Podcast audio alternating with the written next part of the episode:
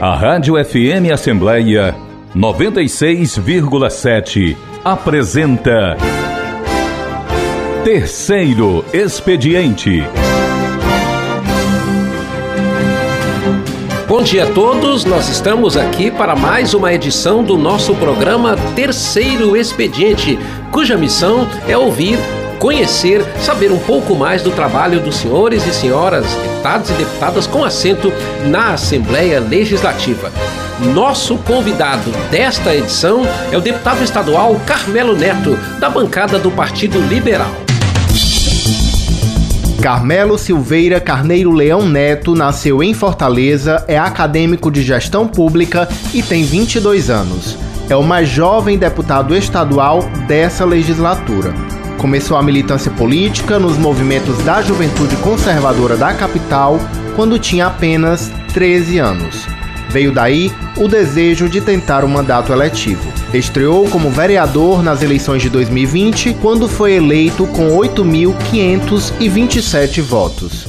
Seu trabalho como mais jovem parlamentar municipal do país se destacou em pautas como a defesa da criança e do adolescente e a geração de empregos.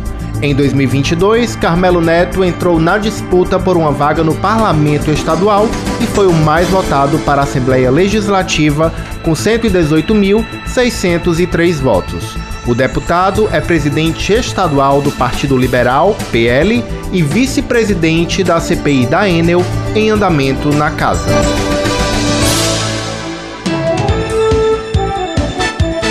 Você ouve Terceiro Expediente. E ele já está entre nós, deputado Carmelo Neto, que prazer tê-lo no terceiro expediente. Seja bem-vindo, bom dia. Bom dia, meu amigo Teran. Cumprimentar todos que fazem a rádio, a TV Assembleia, aqueles que estão nos ouvindo nessa manhã de sexta-feira. Muito feliz e estar aqui batendo esse papo com vocês, falando um pouco né, sobre o nosso trabalho aqui na Assembleia Legislativa, a nossa vida política, que apesar de, de curta até então, comecei com 13 anos de idade, mas meu primeiro mandato foi como vereador aos 18, 19 anos. A gente, tenho certeza, tem feito muito pelo estado do Ceará, por Fortaleza. Vamos poder falar um pouco sobre isso aqui. Deputado Carmelo, como é que foi essa transição, né? Porque 13 anos você começou aí na militância política, mas quando foi que veio aquela centelha para dizer vou me candidatar a vereador. O que, que foi decisivo para a tomada dessa atitude que o levou à Câmara Municipal? Olha, Teran, a militância política, né, o ativismo político, aquelas pessoas que sem mandato podem contribuir e podem fazer política, eu digo muito isso, Sim. todos nós somos políticos. Né? Apesar de alguns não terem mandato, são também políticos por essência, políticos por vocação, por acreditarem, e tem muitos espalhados por todo esse país. E eu, com 13 anos, apesar de não ter mandato, não podia nem votar na época, me sentia um ser político e para isso fui às ruas, me manifestei politicamente né, a favor do impeachment da ex-presidente Dilma Rousseff, percorri o estado, percorri o país, fui para manifestações em Brasília, em São Paulo, né, defendendo aquele conjunto de ideais, aquele conjunto de princípios, o que eu achava que era correto, né, continuo acreditando e tendo convicção é, que o caminho correto foi o que percorri com 13 anos e é o que percorro até hoje. Então, é, ali foi o começo de tudo, né? E aí veio o impeachment da Dilma, veio a, a prisão do ex-presidente presidente Lula, a derrocada do PT, e aquilo ali deu um fôlego muito grande para esta ala política que hoje eu represento no parlamento cearense, né, os políticos conservadores, liberais, à direita, que culminou com a eleição do presidente Bolsonaro na eleição de 2018, uma eleição que para muitos era muito improvável, era muito difícil, mas que conduziu Jair Bolsonaro à presidência da República. E aí em 2020, né, eu, eu digo muito também o seguinte: você pode ser ativista político, você pode contribuir politicamente com a sua sociedade cidade, né, seu estado, seu município, seu país, mas tem hora que aquilo ali impõe um teto. Você não consegue fazer mais do que pegar um microfone, né, ir para a porta de um palácio, para a porta de, de, uma casa legislativa, reivindicar alguma coisa. Então, qual é o passo que você tem que dar? O passo de se candidatar. Tem horas que você tem que dar esse passo porque você já fez tudo que você podia como militante, como ativista, e aí você precisa realmente fazer e promover essa mudança de dentro para fora e não de fora para dentro. Então está na hora de você entrar de fato na política. Foi a decisão que eu tomei em 2020, quando eu lancei minha pré-candidatura a vereador de Fortaleza. Eu tinha 18 anos, fui eleito com 19, né? Tomei posse com 19 anos, o vereador mais jovem da história de Fortaleza, uma responsabilidade muito grande poder representar nossos munícipes na Câmara Municipal. E aí um ano ano e meio depois, decidi colocar meu nome à disposição como deputado estadual. Então, passei dois anos na Câmara, fui eleito deputado mais votado do Estado, né, sob a liderança do presidente Bolsonaro, no PL, que se tornou o maior partido do Brasil, e hoje eu tenho o privilégio, a honra de presidir no Estado do Ceará, e a missão de tornar o PL, que é o maior partido do Brasil, também o maior partido do Estado do Ceará. Então, a decisão de me candidatar foi a partir disso. Né? Eu senti que já tinha feito tudo que estava ao meu alcance, tudo que eu podia no âmbito do ativismo político. Muito e precisava dar esse passo. E estou dando esse espaço. Deputado, e como é que foi em termos familiares? Você encontrou apoio da sua mãe, de seu pai, de seus familiares, dos seus parentes? Você também já é casado, né? O deputado Carmelo Neto é casei, casado. Casei, casei. Com certeza. Casei com 19 anos Casou. também. Pois é, casou. Ou seja, são, muito, são muitas coisas precoces que aconteceram Sim. em sua vida, né? Como é que foi o apoio familiar justamente para dar esse passo? Olha, Teran, eu, eu não vou dizer que é algo normal um filho chegar para um pai e para uma mãe com Isso. 13 anos e dizer que quer seguir o rumo político, né, o caminho da política. Realmente o pai e a mãe ele estranha, né? Ele Sim. pergunta, rapaz, não é comum. Geralmente o filho chega dizendo, pai, eu quero ser médico, eu quero ser advogado, né? pai, quero ser e seu pai é médico, né? E meu pai é médico, minha mãe é farmacêutica, não tenho né, padrinho político, família de político, não tem um familiar meu que, que exerça cargo público. Então é esquisito, né? Um menino de 13 anos chegar pro pai e pra mãe. E aí eu fui muito esperto quando eu cheguei pro meu pai para convencer que eu queria me envolver com política, né? Eu cheguei para ele, ele médico, falei, pai, eu quero salvar vidas. Aí ele olhou para mim, né? Agora ele vai falar que, que quer ser médico. Eu falei, mas eu quero salvar mais do que o senhor. Na medicina o senhor tá, tem um limite diário, na política a gente pode salvar muito mais, né? Um, uma caneta bem utilizada, né? em um projeto de lei, em uma fiscalização, em uma atuação parlamentar, ou aqui no parlamento, ou uma atuação no Poder Executivo, com certeza pode impactar um número de vidas né? muito grande. Então eu cheguei pro meu pai e falei, pai, eu quero salvar vidas, mas não quero, eu quero salvar essas vidas na política, né? Eu quero me envolver com política, quero participar do processo político.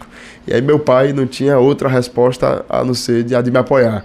Né? Então, naquele momento, meu pai me incentivou muito. Minha mãe tinha um pouco mais de receio, porque ela sabe que no, no meio da política né, tem algumas agressões, algumas críticas que extrapolam um pouco né, o que normalmente acontece dentro das discordâncias que fazem parte da democracia. E minha mãe ela tinha um pouco de receio quanto a isso, uma vida pública, né? você que se expõe, você, você enfrenta quem gosta, quem não gosta de você. Então, tem, tem ambos os lados. Né? Eu lido muito bem com isso, mas minha mãe tinha um certo receio, né? o receio de mãe. E acabou que os dois, né, ao longo da minha trajetória, foram muito firmes no apoio, desde a minha candidatura a vereador, a de deputado. E minha esposa, casei com 19 anos, né, no começo do mandato de vereador, é quem me sustenta e me dá força para seguir essa caminhada. Inclusive, eu conheci a minha esposa já no meio da política, né, ela envolvida com política, e eu também nos conhecemos, casamos, estamos aí construindo nossa família. Pois é, o, o interessante também, deputado Carmelo, é que desde o período em que você foi vereador de Fortaleza, que era tudo novo, ou seja, uma coisa é se candidatar, outra coisa é se eleger, e mais outra coisa ainda é assumir o mandato, né? E você, desde o princípio, mostrou e demarcou, eu acho que é uma das suas características, é a maneira democrática como você convive com os diversos lados da política, você se adequou à convivência no legislativo municipal, que é um legislativo onde tem muito debate, muito combate, né? Porque Sim. afinal está lidando com a cidade, nós todos moramos nos municípios, mas na Assembleia você também imprimiu essa característica do bom convívio e do bom debate público, independente do lado dos seus pares, dos seus colegas parlamentares. Né? Como é que isso se dá também, essa maneira como você lida com a política? Olha, eu penso muito o seguinte: eu tenho as minhas convicções, aquilo que defendo, aquilo que acredito, mas eh, eu não abriria mão das minhas convicções. Né? Não, não significa abrir mão de um pensamento político, de umas de suas convicções, seus princípios. Um diálogo, uma conversa respeitosa com um colega de trabalho. Sim Afinal, os 46 deputados aqui, né, apesar das discordâncias de base e oposição, são colegas de trabalho no convívio diário. Então eu encontro mais os colegas deputados do que alguns familiares, primos, né? enfim, vejo aqui diariamente aqui na Assembleia. Então eu procuro, mesmo com as discordâncias, mesmo com os embates aqui na Casa Legislativa, que às vezes eles até se afloram, mas mesmo com tudo isso eu procuro ter uma relação de muito respeito, né? uma relação com todos, né? todos os 45, tirando eu, né? Comigo 46, então procuro ter essa relação. Fui na Câmara Municipal dessa mesma maneira e agora na Assembleia conduzindo esse trabalho com muito respeito, até porque ninguém aqui votou em ninguém, né? todos votaram em si. Sim. Então nenhum deputado aqui votou em mim, eu não votei em nenhum dos que estão aqui. Então é natural que cada um represente aquela parcela que colocou aqui no parlamento. Eu não posso querer que determinado deputado faça o que eu quero, até porque ele representa uma outra parcela, um outro público, né? E o parlamento é isso é a, as divergências, é aqueles grupos que estão representados por um todo, e isso faz parte da democracia, o diálogo, o debate, a discordância, né, aqueles pontos de vista que eles vêm a convergir e eles vêm a divergir em determinado momento, e para isso nós temos as tribunas, os tempos de debate. Eu tenho feito isso bastante aqui na Assembleia, né, eu subo a tribuna, defendo o que penso, defendo o que acredito. Então eu, eu, eu tenho até escutado muito, Tara, no, no âmbito da política, algumas pessoas dizerem, não, eu não sou nem de direita nem de esquerda. Sim. E por isso eu sou melhor, porque eu não sou nem de direita nem de esquerda. E eu, eu discordo, porque eu sou de direita, sou conservador, sou liberal, e ser tudo isso, defender tudo isso, não me impede de dialogar com quem for preciso para fazer um mandato com excelência, seja aqui no parlamento, seja em algum outro cargo que a vida venha e, e Deus queira que eu ocupe. Então, eu acho que a gente tem que ter os nossos princípios, os nossos valores, mas obviamente tratar todos com respeito respeito, com dignidade. Afinal, todos nós somos seres humanos né, e temos que ter o mínimo de respeito nesse convívio diário. E é isso que eu tenho buscado fazer aqui na Assembleia. Eu posso dar um testemunho, deputado Carmelo, porque eu estou aqui nessa casa acompanhando o plenário 13 de maio desde o ano de 2004, né? E passei por várias legislaturas, por várias situações, vi a atuação de parlamentares dos diversos lados da política, né? E uma das coisas que eu considero assim muito importante no parlamento cearense é a busca, a construção de consensos, né? Porque por mais acalorado que seja o debate, tem situações que acabam levando a uma, a uma convergência, né? E isso é democrático, né? Sim, com certeza, né? A gente tem os debates e, e, eu faço esse enfrentamento com muita convicção, né? Como foi no início do ano, quando o governador enviou para esta casa a proposta de aumento do ICMS, que vai valer, infelizmente, a partir de fevereiro de 2024, e subi à tribuna, né? Votei contra, obstruir de todas as maneiras, né? Outras pautas como cria, criação de cargo, criação de secretaria, pedido de empréstimo para pagar empréstimo, ou seja, mostra o desequilíbrio e a irresponsabilidade fiscal daqueles que estão governando o Ceará há algum tempo.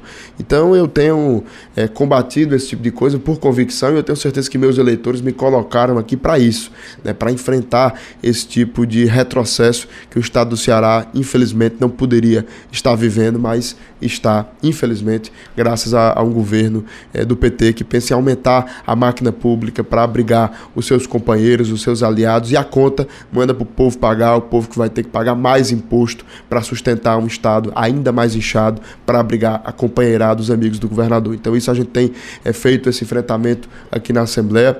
Afinal, os meus eleitores, né, os 118.603 votos, e eu tenho a responsabilidade aqui de não decepcioná-los e de honrar cada voto de confiança que tive e essa perseguição para que eu não decepcione as pessoas, é uma busca diária aqui na Casa Legislativa para corresponder, para fazer valer aquelas pessoas que saíram de casa para depositar o meu número na urna. Então todo dia eu acordo né, pensando nessas 118.603 pessoas na qual devo honrar aqui nesta casa e também aqueles que não votaram em mim, mas que se sentem também representados pelo nosso trabalho e o pagador de imposto. Afinal, a gente deve satisfação ao pagador de imposto, ao povo cearense, aqueles que nos bancam enquanto poder público público e nós devemos satisfação a todo o povo do estado do Ceará. O deputado Carmelo deve estar tá observando, mas não só você, mas como nós, sociedade de maneira geral, porque nós tivemos um período de quatro anos do, do presidente Bolsonaro, estamos agora no governo Lula, que governa pela terceira vez o país. Claro que são propostas e concepções bem diferentes uma da outra, mas em algumas coisas elas são convergentes. Ou seja, não tem como governar sem coalizão. Né? O presidente Bolsonaro viu isso, o Lula sabe disso, né? Como o deputado Carmelo observa uh, uh, esse fator que coloca, por exemplo, um setor como o Centrão ali no Congresso como fiel da balança em tudo quanto é gestão? Olha, primeiro dizer que eu não vejo convergência entre o presidente Bolsonaro e o atual presidente Lula, né? até porque são diferenças aí abissais que o separam.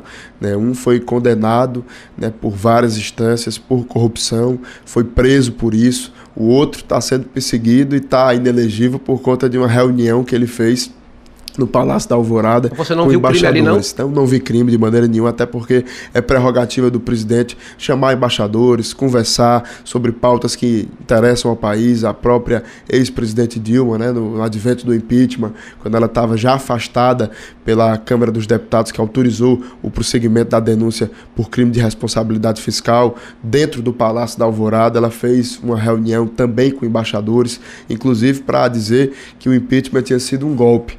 Ou seja, dizer que um processo que estava sendo conduzido pelo parlamento brasileiro, né, conduzido no Senado pelo presidente da Suprema Corte do país, à época, ministro Ricardo Lewandowski, na minha concepção, rasgou a Constituição quando deixou a Dilma elegível, até porque a pena para o impeachment é a inelegibilidade daquele que é impeachmentado. Então, isso para mim foi um erro brutal, um soco à Constituição Federal. E ela fez essa reunião no Palácio da Alvorada com embaixadores. Então, é prerrogativa do presidente. Ela era a presidente afastada, mas ainda estava ali à, à mercê daquela estrutura, daquele cargo.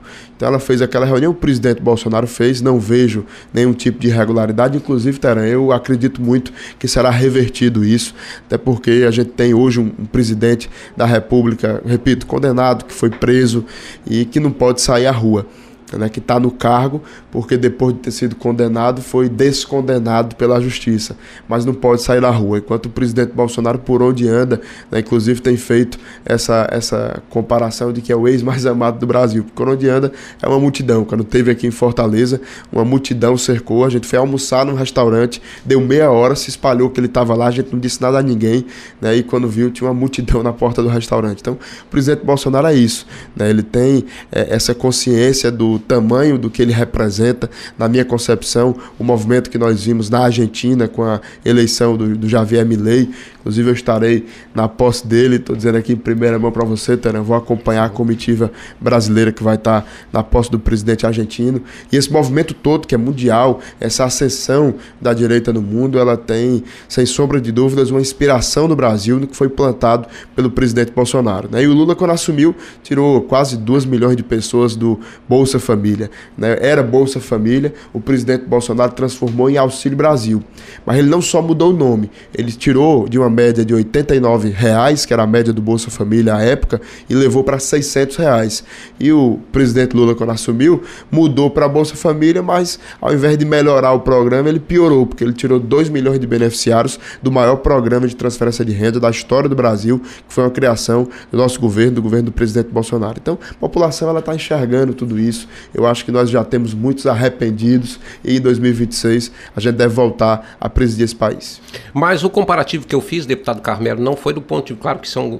Concordo com Vossa Excelência que são completamente diferentes, né? O Lula e Bolsonaro, Bolsonaro e Lula. Mas o que eu estou colocando é: o Bolsonaro só conseguiu governar fazendo coalizão com o Centrão, ou não governa.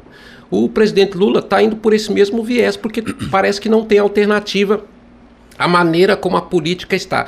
O senhor, que é um, um, jovem parlamentar, que é o mais jovem de todos os deputados aqui, defende que a política tenha uma mudança para que ela não fique a reboque dessa dependência. Hoje está de um jeito que o Congresso quer governar no lugar do Poder Executivo. A gente viu isso na gestão passada e está vendo isso nessa também. Olha, Terão, o que eu vejo é o seguinte: o presidente Bolsonaro ele dialogou com as forças políticas, afinal, o povo, da mesma maneira que vota em um presidente da República, ele vota nos deputados, vota nos senadores, elege os seus representantes e qualquer presidente que esteja sentado na cadeira, com qualquer congresso que seja eleito, ambos democraticamente, devem dialogar entre si para governar. Agora, uma coisa eu posso dizer e deixar bem claro aqui: não houve toma lá da cá no governo do presidente Bolsonaro. O diálogo com os deputados, com os partidos, eram feitos da maneira mais republicana possível. Alguns parlamentares. Mas você acha que o Arthur não levou nada, centro, não? Como? Você acha que o Arthur Lira não levou nada, não? Não, não levou toma lá da cá do governo Bolsonaro, não. O que teve, obviamente, foi uma iniciativa do Congresso Nacional, a tal da emenda secreta, sim, que sim. não foi uma iniciativa do governo do presidente Bolsonaro, foi uma criação do então presidente da Câmara, Rodrigo Maia, que criou essas emendas de relator, né, que é a RP9, que, que mudaram de nome agora para poder colocar debaixo do tapete. A justiça acabou dizendo que não pode, que né? não foi uma invenção do governo do presidente Bolsonaro, foi uma invenção do Congresso Nacional, da Câmara dos Deputados, para tirar poder no, no quesito orçamentário do governo federal, do poder executivo, e aí vai a crítica, que eu acho que nós concordamos aqui, né, que o poder executivo e o poder legislativo, apesar de terem uma relação harmônica, acaba que tem uma disputa, e o poder legislativo no quesito orçamento, Sim. porque o poder legislativo é para legislar e fiscalizar. Só que hoje, dentro do bolo orçamentário, o Poder Legislativo tem uma parcela né, que, que acaba prejudicando o Poder Executivo na execução daqueles projetos, daqueles programas que foram é, compromisso nas urnas do presidente que foi eleito. Porque a execução, então, a execução do orçamento é do Poder Executivo, executivo e não do Legislativo. Mas quem né? destina hoje a, a, maior parte desse bolo é o Poder Legislativo. Então eu lembro do governo do presidente Bolsonaro, ministro com pires na mão, indo na Câmara dos Deputados pedir emenda ao deputado. Sim. Então o ministro de Estado não tinha é, aquela autonomia, afinal as urnas urnas colocaram o governo lá e, e deveria ser assim. Eu acho que o poder executivo ele tem que ter mais poder de executar.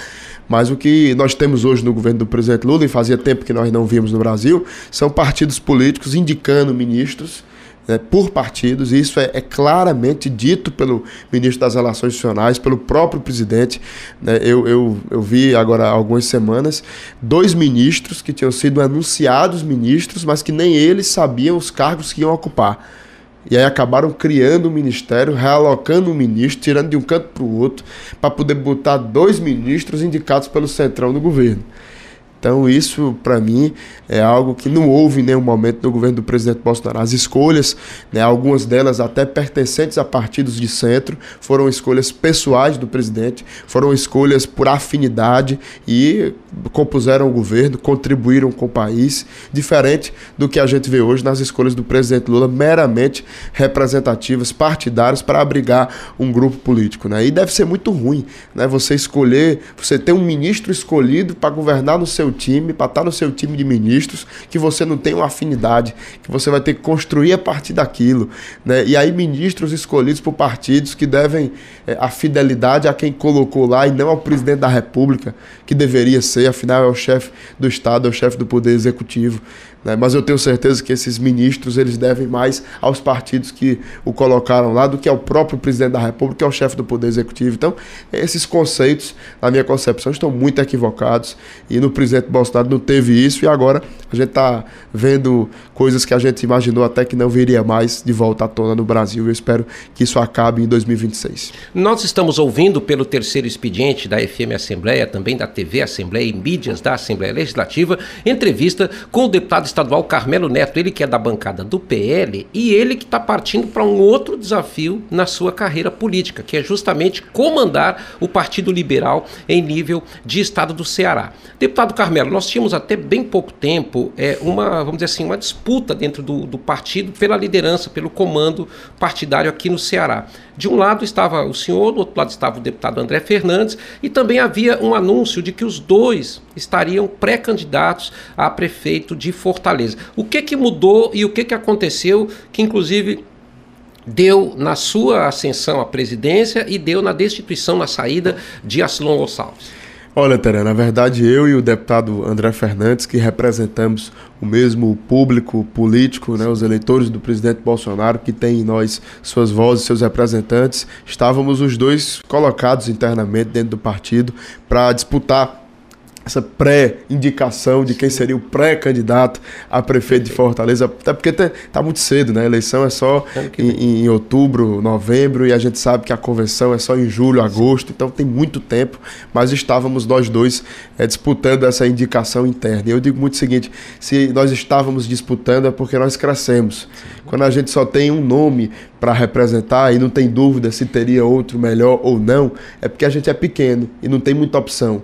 Né? Se tem disputa interna, se a direita, os conservadores, eles têm opções postas já hoje como pré-candidatos, tá até fora do Partido Liberal, Sim.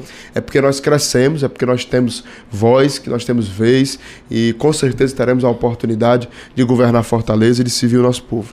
Então, o que tinha era uma indicação para saber quem seria o pré-candidato do partido e não para saber quem seria o prefeito. Então, Sim. não tem briga, não tem discórdia.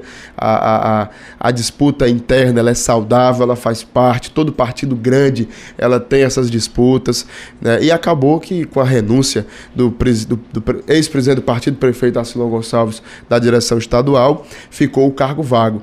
E aí eu estava em Brasília, o presidente Bolsonaro, eh, eu fui até ele e ele me perguntou, Carmelo, você topa assumir a presidência estadual do PL? Eu disse, presidente, eu topo.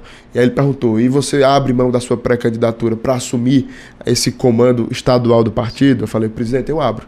Missão dada é missão cumprida. Sim porque é uma missão muito árdua você liderar no estado do Ceará o maior partido do Brasil. E são 184 municípios para trabalhar. 184 né? municípios para trabalhar, então eu não poderia assumir essas duas responsabilidades, né, de, de ser enfrentar uma disputa interna para saber quem seria o pré-candidato e assumindo a presidência estadual do partido.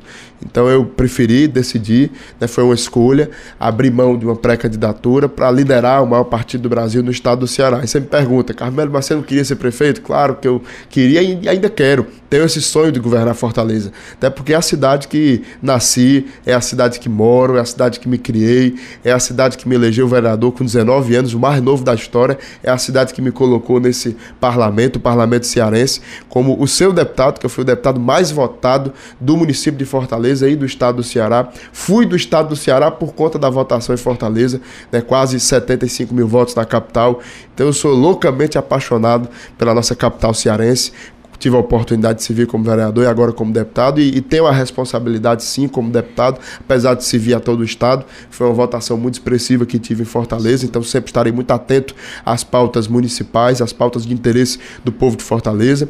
Então eu, eu vou guardar esse sonho de ser prefeito mais à frente, porque agora eu tenho essa missão, essa dura missão de liderar o maior partido do Brasil e um partido grande. Porque quando se, se lidera um, um partido menor, um partido pequeno, você tem ali menos pessoas a consultar, você consegue tomar decisões sozinho. Sim. Mas o Partido Liberal tem quatro deputados estaduais, quatro deputados federais, então requer muito diálogo. E o meu compromisso é esse, é de dialogar com as comissões provisórias que já existem, dialogar com os nossos deputados federais, estaduais, para formar o Partido Liberal no estado do Ceará, crescer ainda mais. Né? Hoje nós temos ainda mais de 100 comissões provisórias para montar no partido aqui no estado e nós vamos trabalhar para montar, dialogar com os nossos representantes. Então vai ser um trabalho árduo, mas eu tenho certeza que a gente vai obter sucesso sob a liderança do presidente Bolsonaro, que tornou o PL o maior partido do Brasil. A gente vai conseguir também torná-lo o maior partido do estado do Ceará. Ao mesmo tempo, deputado Carmelo, teve um revés para vocês que são da bancada do PL, uma bancada muito bem votada, e essa bancada ela sofreu um processo de cassação dos mandatos junto ao TRE. Como é que está essa situação hoje? E eu, eu, pergunto ao deputado Carmelo, porque você foi o primeiro do, dos quatro parlamentares a falar publicamente sobre o assunto, fazer o esclarecimento, procurar a imprensa também para falar. Perfeito, Taran, excelente pergunta. Primeiro dizer que o processo do Tribunal Regional Eleitoral, após a decisão do TRE e após os recursos apresentados na Corte, né, cabe os recursos especiais, e aí nós vamos, já apresentamos, e o processo será enviado a Brasília, ao Tribunal Superior Eleitoral. E primeiro dizer que eu estou muito tranquilo e confiante que a justiça vai ser restabelecida e nós não seremos caçados da Casa do Povo Cearense. Para quem para quem está nos assistindo, explicar um pouco do que aconteceu. Né? Eu fui eleito o deputado mais votado do Estado, eu e outros três parlamentares do Partido Liberal, uma chapa que somou meio milhão de votos na disputa das cadeiras pela da Assembleia Legislativa do Estado do Ceará. Um mês e meio depois da eleição, é, quatro deputados de oposição, diga-se de passagem, um mês e meio depois da eleição, duas senhoras procuraram, é, talvez espontaneamente, não sei, a Justiça Eleitoral para dizer que não queriam ter sido candidatas pelo partido. Um mês e meio depois da, da, do resultado da eleição. Né? Já estávamos todos eleitos. E aí elas que assinaram a ata da convenção partidária, que assinaram o registro de candidatura, que foram à convenção do partido, que pediram voto, até porque uma delas em depoimento deixa claro que uma irmã e um cunhado porque quando questionada sobre uma votação em determinado município superior aos demais, e ela assumiu que um cunhado e uma irmã pediram voto para ela lá. Então é um processo muito esquisito. Tem incoerências aí. Tem muita incoerência no processo. Isso aí, ambos os, os, lados do processo reconhecem que é um processo bem incoerente, com muitas controvérsias dentro do próprio depoimento dessas duas senhoras, né? porque elas assumem que assinaram o registro de candidatura e assinaram a ata da convenção. Aí elas dizem, não, assinei de, de punho, eu mesmo que assinei, mas não sabia o que estava assinando. Então você vai confiar. Você não pode acreditar em um depoimento completamente controverso.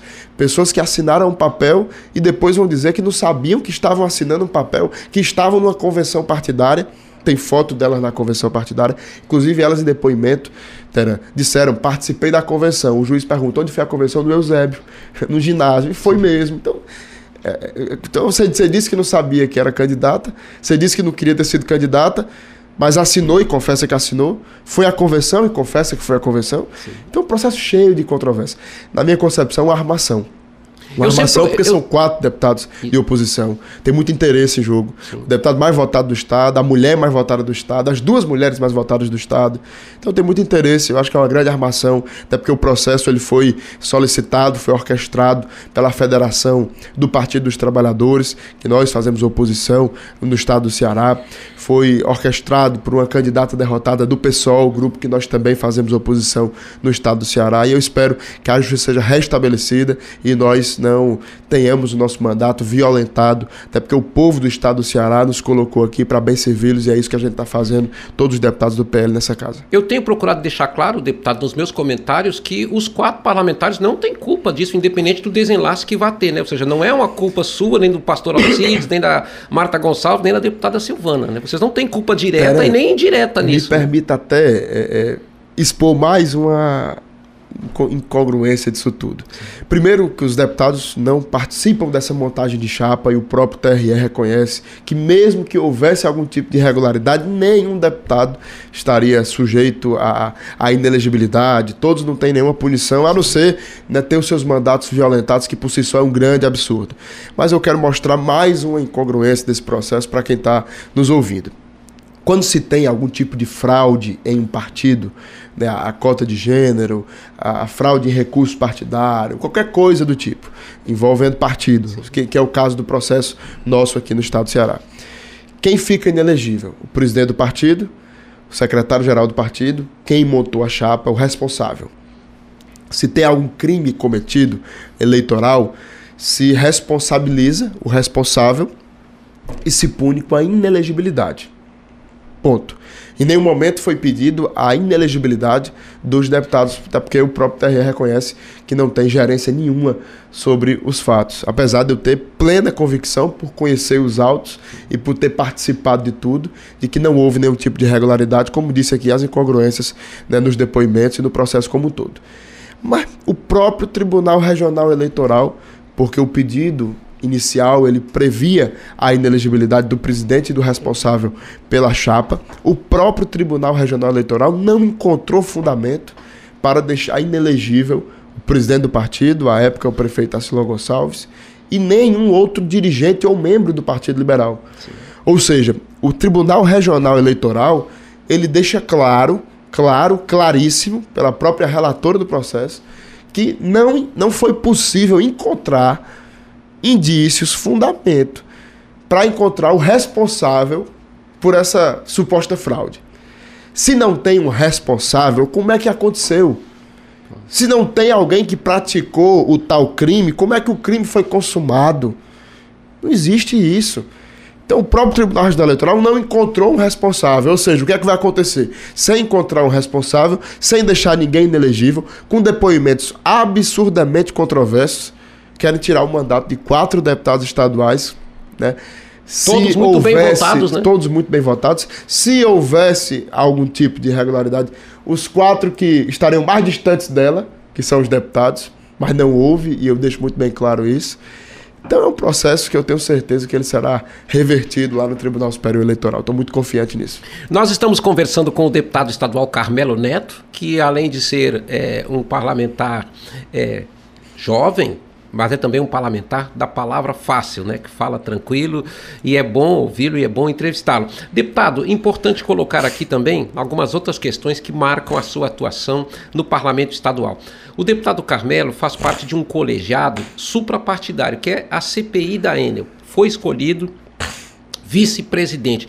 Como é que numa casa que tem diversos lados, foi possível chegar a um consenso em relação a essa concessionária, deputado Carneiro? Olha, a CPI da Enel é uma CPI unânime na Assembleia Legislativa, inclusive já solicitada por outro deputado que passou por aqui, eu tenho que fazer justiça a ele, que é o ex-deputado delegado Cavalcante, que foi talvez o primeiro a apresentar um pedido de CPI da concessionária Enel no estado do Ceará.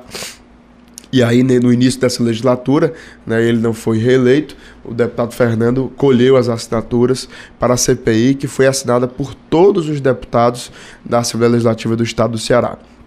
A partir disso, né, nós pensamos, através é, da, da, mesa diretora da casa, do presidente, em fazer uma composição na CPI de relator, presidente e vice, que a, consiga abranger os deputados também de oposição, né, de outros partidos, as maiores bancadas na casa, fazer de fato uma composição que venha a, a garantir a participação na condução desses trabalhos de todos.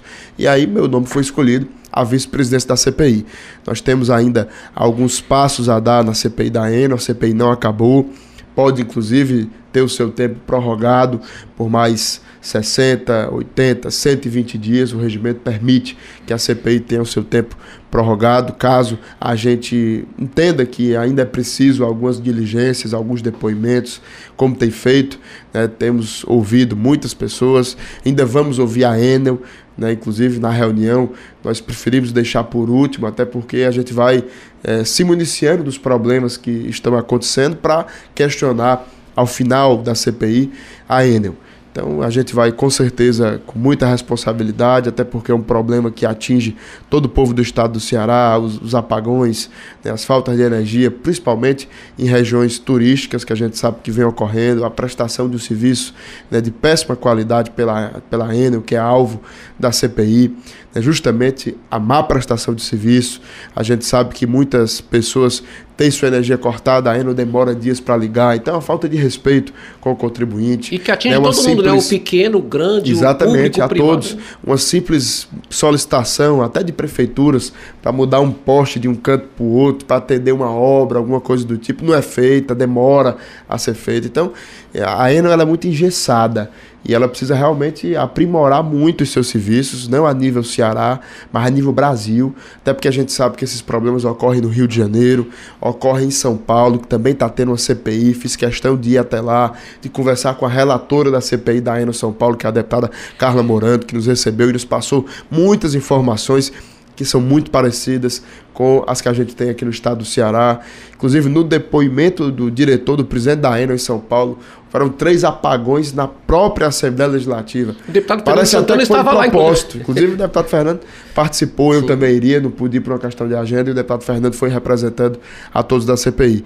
Então, a gente vai, com certeza, realizar esse trabalho. Ao final da CPI, o relator, deputado Guilherme Landim, né, dirá o seu relatório, eu tenho certeza que ele será bem robusto, até porque os fatos que chegam até nós, eles são realmente de muita robustez. Ou seja, hoje, deputado, eh, uma das coisas também que acontece comigo como repórter da casa é que todos os deputados são unânimes em trazer informações, né, dividir informações de reclamação do mau serviço. E aí hoje a gente está vendo exatamente o que o deputado acaba de colocar, que é o fato de que em outros estados, como principalmente São Paulo, agora mesmo tem uma notícia que está tá nos jornais que dezenas de municípios lá de São Paulo se juntaram numa ação civil pública contra a Enel. Eu não sei se você viu, Teré, mas tem um pedido já aberto de CPI na Câmara dos Deputados para investigar a Enel e aí abranger as concessionárias do Ceará, do Rio de Janeiro, é, de São Paulo. Inclusive um pedido que partiu de um deputado do Rio de Janeiro, deputado Altineu Cortez, que é o líder do meu partido, o Partido Liberal, na Câmara dos Deputados, né, porque a Enel atende também alguns municípios do Rio de Janeiro e também lá tem apresentado problemas, como no Ceará, como em São Paulo. Então já há inclusive uma discussão para ampliar e fazer uma CPI nacional para investigar isso de maneira nacional através da Câmara dos Deputados. Então, é, é, realmente fatos que nós estamos apurando aqui no estado do Ceará e se porventura essa CPI na Câmara dos Deputados sair do papel, nós estaremos lá para colaborar com o seu andamento. Nós temos uma pequena surpresa para dividir com o deputado Carmelo Neto, só mais antes eu vou fazer uma pergunta para ele sobre projetos. Por quê? Porque o deputado Carmelo é um dos parlamentares com maior produção legislativa dessa legislatura. Ele tem muitos projetos apresentados, mas são muitos mesmo, e todos projetos muito interessantes. Eu citei, eu peguei alguns deles aqui, e um dos que eu gostei mais, deputado, e que considero ele de grande relevância, é o, o, o projeto que obriga hospitais e maternidades públicas e privadas a designarem local individual para o acolhimento das gestantes cuja gestão termine em abortamento ou morte perinatal. Qual é a intenção do senhor e qual é o objetivo dessa proposta? Olha, Tera, nós temos aí pouco mais de 300 dias de mandato na Assembleia Legislativa do Estado do Ceará e já foram mais de 300 proposições legislativas, né, entre requerimentos, projetos de lei, projetos de indicação que a gente tem apresentado bastante aqui nesta casa, enfim, né, muitas proposições legislativas, relatórios que tive a oportunidade de apresentar na Comissão de Constituição e Justiça desta casa, na qual sou membro, né, da Comissão de Orçamento também, Daí acaba que, por ser membro, a gente fica designado a apresentar muitos relatórios de muitos projetos, até que não são nossos, são de outros deputados, mas que fica a nossa responsabilidade indicar o relatório favorável ou contrário. Então é de fato uma, uma, produção legislativa muito grande e a gente tem prestado conta justamente desse trabalho legislativo. Agora, esse projeto que você falou ele é muito importante, né? até porque o acolhimento daquela mãe que porventura tenha perdido o seu filho no momento do parto, né? que por uma tragédia tenha perdido o seu bem mais precioso, que para uma mãe com certeza é o seu filho, né? e para um pai também, é importante esse acolhimento, esse abraço por parte do Estado, para que nós não tratemos isso como mais um número, um número esquecido, né? E eu tenho me sensibilizado muito com essa situação, até porque o povo do estado do Ceará, o povo de Fortaleza, nós temos que entender, enquanto ente público, enquanto poder legislativo, não são números na fila do SUS. E a gente sabe que a saúde, infelizmente, é muito precária. E é uma pauta que a gente tem se dedicado muito, não só nos projetos, mas nas fiscalizações do nosso mandato em UPAs, postos de saúde, hospitais distritais, hospitais regionais. A gente tem dedicado muito trabalho a isso, muito tempo a isso, até porque ninguém vai a um hospital porque quer, vai porque precisa, geralmente precisa muito, tá com dor, tá com ente querido e realmente é, é uma pauta que muito me sensibiliza. Infelizmente, algumas pessoas, alguns governantes enxergam os números trágicos da saúde pública, não só no Ceará, mas em outros estados que também enfrentam problemas, mas enxergam como um simples número no SUS. Eu prefiro enxergar como um coração, como uma alma, como uma vida que está por trás daquilo. Um dos projetos que nós temos apresentados aqui, também voltados à saúde, é o da mamografia móvel. Inclusive, no período que nós nós tivemos do Outubro Rosa, eu percorri alguns sinais, mercados, feiras da cidade, apresentando essa nossa proposição legislativa para que o poder público, o Estado, e eu fui vereador também, tenho esse projeto apresentado na Câmara Municipal. Ele tem um caminhãozinho que possa ter o equipamento e o profissional para fazer o exame da mamografia das nossas mulheres que fazem já a prevenção através do exame do toque e identificam a necessidade de um profissional e de um exame mais aprofundado para identificar o problema. Então nós precisamos de atenção devida quanto a isso. Então a gente tem, por exemplo, um dado de que as mulheres cearenses de Fortaleza que estão buscando o exame da mamografia esperam 10, 11 meses para fazer o exame. É porque não é em todo lugar que tem Até uma mamógrafo não é em todo lugar né? que tem. Então, o poder público tem que encarar isso aí com mais responsabilidade, tem que encarar isso aí com mais afinco para resolver isso. Até porque quando chega o Outubro Rosa, todo mundo divulga, né? Que a prevenção resolve, que a prevenção é importante. Só que a, a mulher faz o exame do toque no, no, nos seios e demora 10 meses para ter uma comprovação com o exame da mamografia. Então, que prevenção é essa que o poder público está dando? Né, a mulher vai, identifica o nódulo, mas está em dúvida, tem que fazer o exame para começar o tratamento e demora 10, 11 meses. O que é isso? Então é importante que a gente encare isso. E o nosso projeto é para dar mais agilidade e através desse exame da mamografia móvel, a gente tem um caminhão com o profissional, com o equipamento, que percorra as praças, que percorra os bairros, que percorra os municípios cearenses, que faça trabalhos aí específicos em determinada semana, em determinado mês, em cada região do estado, para que nós possamos atender essas mulheres e dar de fato dignidade a quem merece, o cidadão o pagador de imposto. Nós temos, deputado Carmelo Neto, uma pequena surpresa para o parlamentar. A gente sempre que entrevista um deputado ou uma deputada aqui, nós apresentamos essa pequena surpresinha do terceiro expediente e vai agora, toca agora aí, no programa. Oi, meu amor, me desafiaram a falar de você em um minuto e eu pensei, caraca, o que é que eu vou falar? Então eu resolvi falar de como a gente se conheceu, porque quase ninguém conhece essa história. Então a gente se conheceu no meio da política, muita gente se surpreende com isso, mas a gente estava no meio de uma pandemia, vários jovens trancados em casa, e aí a gente reuniu um grupinho de pessoas que gostavam de política, então eu, Carmelo, Nicolas Ferreira, tinham outras amigas minhas, e a gente conversava todo dia, falava de política. Depois a gente se conheceu pessoalmente em Brasília, numa manifestação pró-vida contra o aborto. E o resto da história você já sabe. A gente namorou, noivou, casou. Cá estamos com dois anos de casados. E sobre o Carmelo. É uma pessoa que inspira a gente diariamente, né? Não tem como você sair da presença dele sendo a mesma pessoa. A gente sempre muda para melhor. Então ele não inspira só os de fora, inspira equipe, inspira família, me inspira. Meu amor, eu te amo muito. Beijo, fica com Deus. Tô com você pra tudo. Te Essa- amo, meu amor. Obrigado.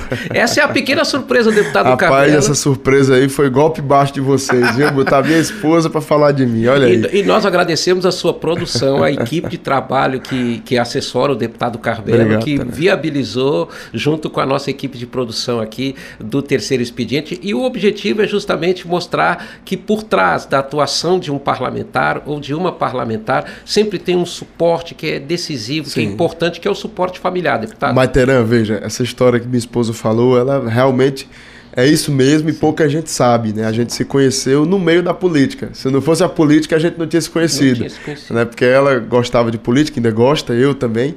E ali a gente se reunia na pandemia, né, para poder falar sobre político, o que estava acontecendo nesse grupo de jovens. E acabou que eu conheci ela de fato numa manifestação em Brasília, foi quando nos conhecemos pessoalmente. Depois eu fui a São Paulo, conheci a família dela, e aí ela veio para o Ceará para minha campanha de vereador, e aí ficou até hoje. né? É mais cearense do que muito cearense, com panelada, rabada, buchada, tudo que você pode imaginar. Gosta demais. Isso eu entendo bem, porque eu não sou cearense, mas estado. me sinto cearense. E eu digo o seguinte, ela é, tem muito futuro na política também, viu? Eu até estou empolgado, que ela é uma entusiasta da política e eu tenho certeza que poderá ser uma candidata a vereadora pelo Partido Liberal. Né? Ela como já talvez uma pré-candidata vereadora em 2024 em Fortaleza, eu tenho certeza que vai fazer muito por Fortaleza. Eu tenho dito o seguinte, eu não sou mais pré-candidato a prefeito, mas eu quero deixar o que eu tenho de melhor para a minha cidade, para a cidade que eu amo, para a cidade que nasci, Fortaleza, que é a minha esposa, né? E ela é uma mulher muito forte, de muita garra, de muita determinação. Eu tenho certeza que ela vai encarar esse desafio com muita responsabilidade e chegando lá ela vai fazer um trabalho, olha só o que eu vou dizer, tá? Até melhor do que eu fiz como vereador, porque ela é dedicada, ela é muito comprometida e ela ela, ela, ela tem muita convicção do que defende, do que acredita e vontade de lutar. Porque a gente precisa disso. Não basta só ter a convicção, não basta só acreditar que o que você defende é o certo, é o correto. Você precisa ter a coragem de dar a cara a tapa, a coragem de lutar por aquilo. Isso ela tem de sobra. Então, além de ser a minha sustentação, né, que me dá força, que me dá energia para estar aqui na Assembleia fazendo esse trabalho em prol dos cearenses, é também uma, uma voz promissora aí na política do Ceará e de Fortaleza, e não é porque é minha esposa, não. Deputado, eu- deputado eh, Carmelo Neto, eu quero até aproveitar, inclusive, e juntando aí dois jovens, né, um jovem casal como você e sua esposa, e perguntar o seguinte: tem um projeto aqui, e a gente está na reta final do programa, mas eu não vou deixar de. não vou encerrar sem fazer essa, essa pergunta. Tem uma proposta entre as muitas que o deputado Carmelo apresenta e está em tramitação na casa, que institui a Semana da Segurança Digital nas escolas estaduais. O deputado Carmelo entende muito de mídia, entende muito da comunicação multimídia através das redes sociais. Qual é a importância, deputado, desta Semana de Segurança Digital? Olha, Tera, assim como projetos como esse que nós apresentamos aqui na casa, nós temos outros projetos voltados à segurança nas escolas. A gente sabe que em alguns momentos recentes houveram alguns ataques, alguns crimes que ocorreram no ambiente escolar, Chocaram né, que a eu prefiro toda, né? não entrar em detalhes, até porque psicologicamente não é bom que a gente o faça para que não incentive atos como esse. Então a gente viu, quem, quem acompanhou sabe que foram atos terríveis E nós temos muita preocupação quanto a isso. Até porque nas escolas estão o que nós temos de mais precioso, que é o futuro de um município, de um estado, de um país, os nossos estudantes, as nossas crianças. Então, eu fui conselheiro nacional de juventude no governo do presidente Bolsonaro, me aproximei muito dessas pautas em defesa da criança, em defesa do adolescente. Na época, a ministra Damares dos Direitos Humanos sempre teve uma atenção muito especial com o Ceará, com as nossas pautas, com relação a isso. Então, eu tenho certeza que esse projeto é importante para garantir segurança nas escolas a partir é, do momento em que as crianças têm acesso à internet e aí podem pesquisar, podem identificar alguma coisa que seja prejudicial a elas. Então é importante a prevenção não é só importante. prevenção é importante e sobretudo a atenção dos pais. Né, porque através do telefone a criança tem acesso a tudo. E tem acesso a coisa boa, mas tem acesso a coisa ruim. E tem criança Então- que está chegando cada vez mais cedo à, à internet, às redes Exatamente, sociais. né? exatamente. Tem criança com 3, 4 anos que o pai dá o tablet na mão e a pessoa já tem um, um tablet para usar. Então, a gente tem que ter cuidado, né? E, e esse projeto ele é importante né, para conscientizar, mas principalmente conscientizar as famílias, os pais da importância. Porque não é o poder público, não é o Estado que vai chegar lá e vai dizer, olha, isso aqui não pode, isso aqui pode. É, é- é um trabalho de conscientização através do poder público, através do Estado, mas que sem a participação das famílias, sem a participação do pai e da mãe, ele é inviável.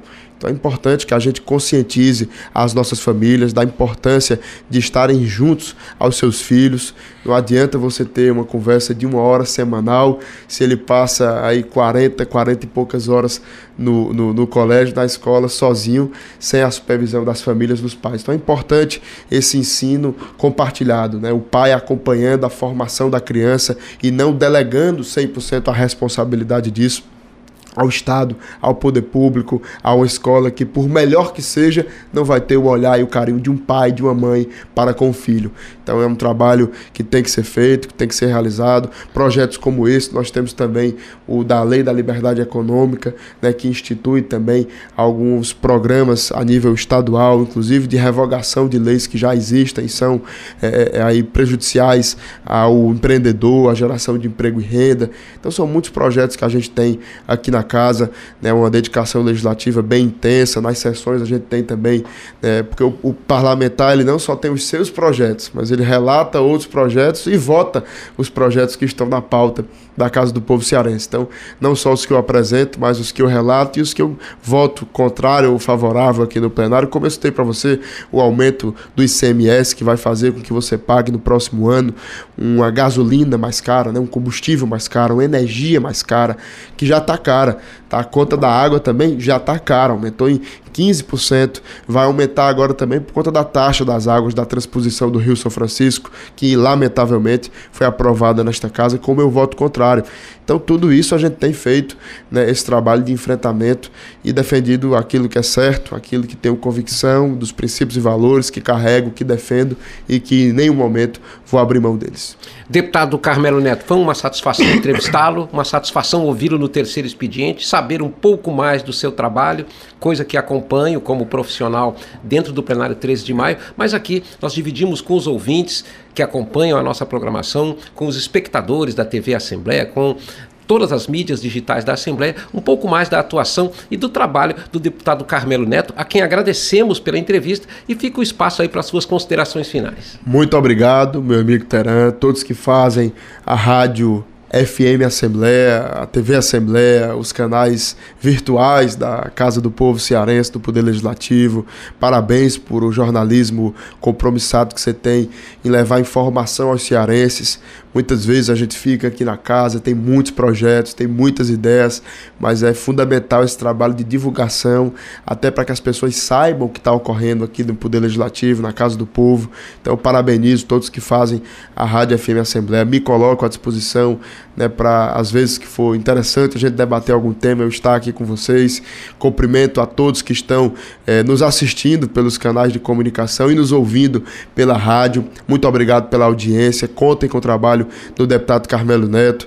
É, você que, assim como eu, é de direita, é conservador, é eleitor do, do presidente Jair Bolsonaro, quero mandar um recado especial para você. Mesmo que a gente enfrente muita coisa maléfica para o país, mesmo que a gente é, enfrente algumas dificuldades, até porque não é fácil ter um governo do PT né, à frente do Brasil, eu peço a você que não desista, que encare a responsabilidade deste momento que nós estamos vivendo. Por muito tempo nós fomos a, a grande maioria silenciosa que esse país teve e agora nós não podemos voltar a ser isso. Né? Porque a minoria barulhenta que por hora governa esse país, eu tenho certeza, ela cairá por terra, as máscaras cairão por terra e eu tenho certeza que nós voltaremos a governar esse país e colocar o Brasil nos trilhos do progresso, nos trilhos do crescimento. Portanto, não desista, tenha coragem de se posicionar. Você que acredita no nosso trabalho, para que nós não voltemos a ser a maioria silenciosa que nós fomos no passado. Hoje nós somos a maioria que tem voz, que tem vez, que tem bons representantes para honrar a confiança de cada um de vocês e aquilo que nós defendemos nas casas legislativas espalhadas por todo esse país.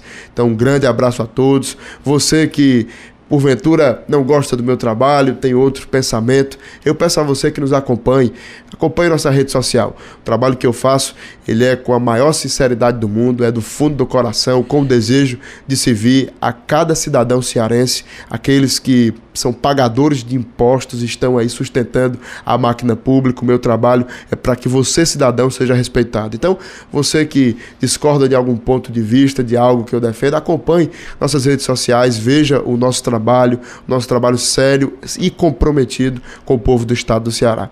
E a vocês todos, o meu abraço, desejo, já que nós estamos aí chegando no mês de dezembro. Desejo um boas festas, um feliz Natal, um próspero ano novo a cada um de vocês, que nós possamos renovar as nossas esperanças nesse mês onde a nossa fé ela ainda é mais pujante por conta do nascimento de Cristo.